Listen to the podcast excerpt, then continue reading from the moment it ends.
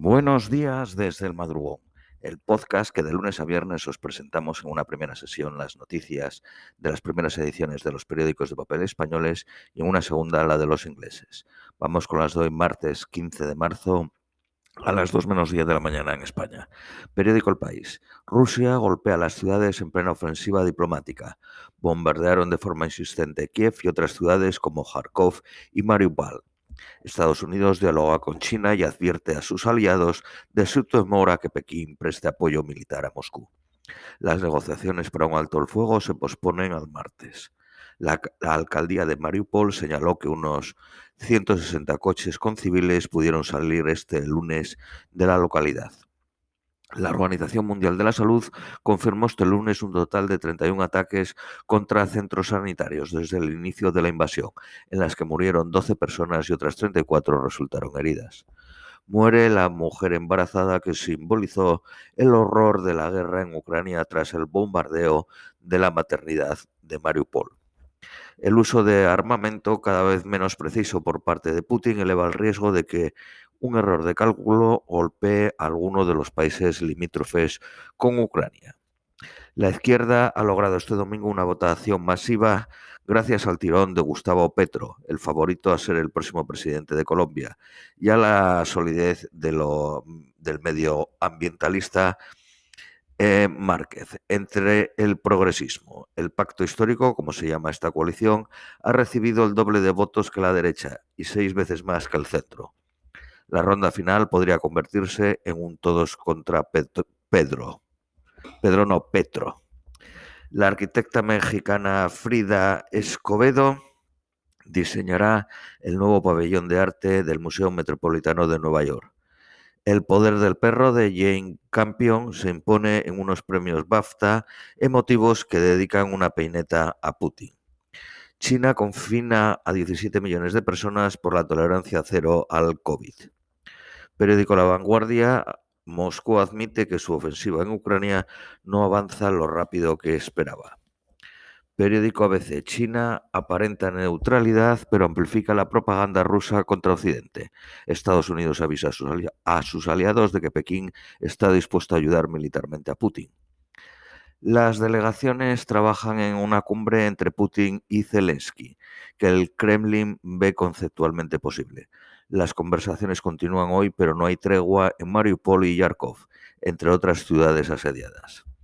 En el frente las tropas rusas apenas progresan, salvo en el Donbass y en la zona de Mikola, eh, eh, pero mantiene el castigo aéreo. Según el Ministerio de Defensa británico, Rusia ya controla la costa del Mar Negro y bloquea el comercio marítimo ucraniano. El primer ataque de Rusia a zonas civiles en la capital ucraniana provocó ayer dos muertos. España retiene un yate de 140 millones de euros de un oligarca ruso. El izquierdista Petro lidera las presidenciales en Colombia. Se medirá en la primera vuelta con el candidato de centro derecha Gutiérrez y el centrista Fajardo. La izquierda duplicó su número de escaños en el Congreso de 8 a 17. López Obrador, el presidente de México, visitará Cuba en su primera gira internacional en mayo. Viajará a Centroamérica para hablar de inmigración. Bruselas pide a los países con más deuda que empiecen a ajustar sus cuentas. Alemania retoma las prospecciones de petróleo en el Mar del Norte. La Omicron sigilosa se expande por una Europa casi sin restricciones. Representa el 8% de los casos en España. Europa exige un 40% de directivas en las empresas. Periódico La Razón, Estados Unidos y Reino Unido avisan de que una agresión contra un país de la OTAN será un acto de guerra. El ejército ruso ataca un edificio de viviendas en la capital.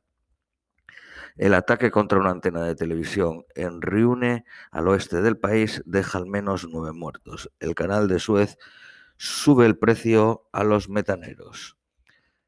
Petro arrasa en las legislativas. El candidato de la coalición de izquierdas Pacto Histórico se coloca a la cabeza para las presidenciales del 29 de mayo y la derecha se regrupa. Periódico Cinco Días. El grupo de Berlusconi planea una OPA de exclusión sobre Mediaset España. Ford anuncia siete nuevos coches eléctricos para Europa. Ninguno será en Almusafes. El Banco City trata de atraer a banqueros juniors de toda Europa con un nuevo centro en Málaga. Cobrarán la mitad de los 100.000 eh, dólares que perciben en Londres en su primer año, pero trabajarán solo ocho horas al día y no trabajarán los fines de semana. La OCDE pide más impuestos a las eléctricas ante la subida de la luz.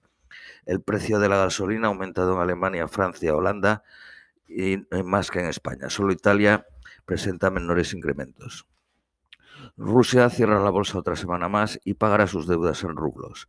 Periódico El Economista. La inflación sube la recaudación del IVA 5, eh, eh, perdón, la inflación sobre la, eh, subirá la recaudación del IVA 5.000 millones de euros al año. El Fondo Monetario Internacional recorta un 13 punto y medio del PIB de Ucrania por la guerra.